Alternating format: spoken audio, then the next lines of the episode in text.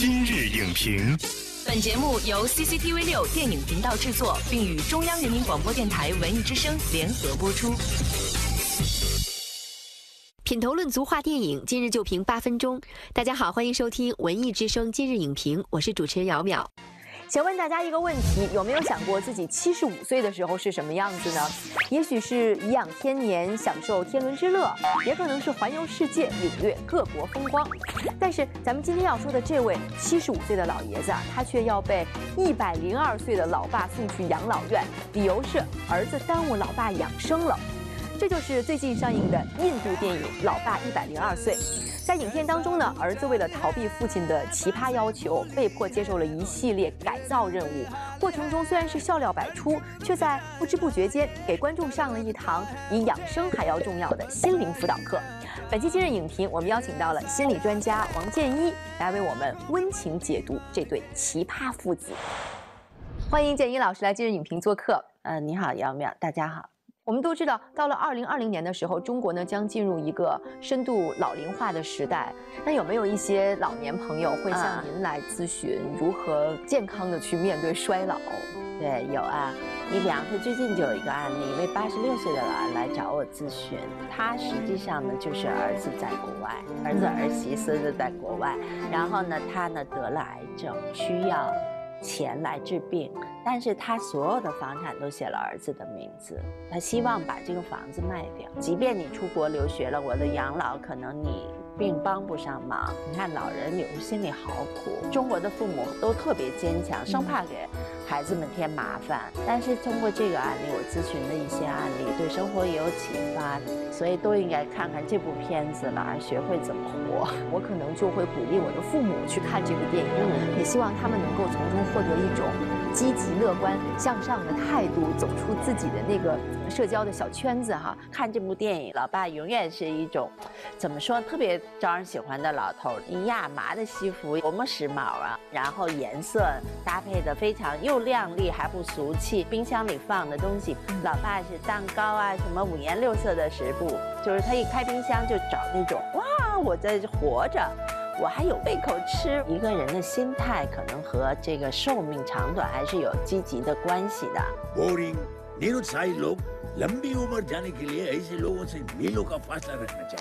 我们发现一个特别有趣的现象，就是真正想看这部电影的观众呢，嗯，是二十到二十四岁的年龄层。居多，这个二十到二十四岁呢，就是叫亲密关系的一个前期，关注的是两性关系，嗯，然后呢，组成家庭、产生后代的可能性，嗯，然后还有能不能长相守，然后生命的长短。你发现现在的年轻人也疯狂的学习养生，然后导致呢，现在很多年轻人呢，确实是怕这怕那，所以一百零二岁的老爸经常就是。呃，表现出那种让年轻人刮目相看的样子，实际上就在给年轻人做表率。哟，哟。其实也是在这个一百零二岁的老爸的引导下，呃，那么他呢是让七十五岁的儿子开始了一系列改善自己的计划。这个计划呢是很具体的，比如说给自己去世的妻子写一封情书，还有呢，呃，断了跟医生的联系，还有就是呃，剪坏盖了很多年的毛毯，包括一日游的旅行啊等等。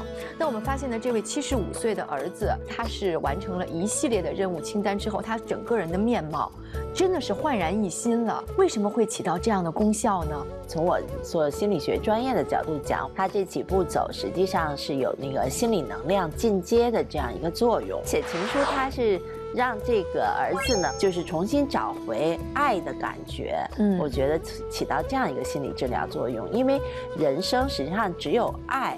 是可以疗愈一切的，所以他以爱作为开头，而且是呃夫妻之间的关注。虽然一方去世了，但另一方仍然还能唤起对他的爱。实际上，对于这个人重新燃起生命的火花是具有意义的。那第二个，我们看是远离医生。对对，这个建议挺匪夷所思的。一般都是说我们要保持长寿哈，应该跟医生处好关系。因为他儿子不是实质有病，他儿子显然就是用我们心理学的语言，就是躯体化。就是一个人心态不好了以后，他就老觉得他是一个药罐子。他见医生的目的是一个是心理的需求，并不是他躯体的需求。嗯，所以从这个角。角度来讲呢，我觉得那个老爸也用对了方法。那第三项呢，我们看是把自己特别中意的床单给剪破。这个儿子呢，他从心理学上来讲，社会化行为退行，嗯也就是什么意思呢？就是说你都是到了这个。一样天年的年龄了，可是你像个小孩子一样，就七十五岁像个七岁半的孩子。实际上这都是他就是想找到小时候的安全感。就是老爸实际上就想让他呢，你要剪断这种退化的行为，然后积极的向前看，积极的往前走。那我们就说到第四个任务了，就是一日游。嗯，呃，这个一日游，这位导游都给他布置了几个旅游景点呢？他这一日游都是回到巴布小时候去过的地方，因为我们会想。那么阳光开朗的老爸怎么能生出这么愁眉苦脸的儿子呢？不合逻辑，对吧？但是他带他重回这个美好时光，实际上就可以证明，他老爸还是给了他一个很好的童年，实际上也是让他打开心扉的一个方法。那我们看到这位儿子呢，虽然是费了一些周折，但是这些任务毕竟也是一个一个完成了。呃，但是呢，其实愿望清单当中的最后一项，父亲希望儿子能够拒绝不孝子女的探望。哦，我觉得这个太难了。他这个心理能量一步步提升，前面已经有四步的铺垫了，那么到了这是最后那一步，那你就攻上去了。这个八步呢，实际上呢，就是一开始难于了断亲情，特别能理解。尤其印度跟中国也是都是东方嘛啊，都有东方文化，所以说可能对于儿子还是有一种牵挂。最后在那个机场的那一幕，他看他这个儿子回来的目的不是看望爸爸。爷爷，而是想争夺房产，他也觉得他爸爸说的对，嗯，所以他就在机场一下子就跟自己的儿子就了断了。所以说呢，我觉得这个电影呢，我觉得它是一个人生教科书，就是说告诉你应该怎么活，你要活你自己。最后老爸不是说嘛，说当我死了，你们都不要哭，然后就是要吹口哨，还不如学习这位老爸的心态，就是呃生死由天吧，然后。乐活每一天。Hundred and two, no doubt.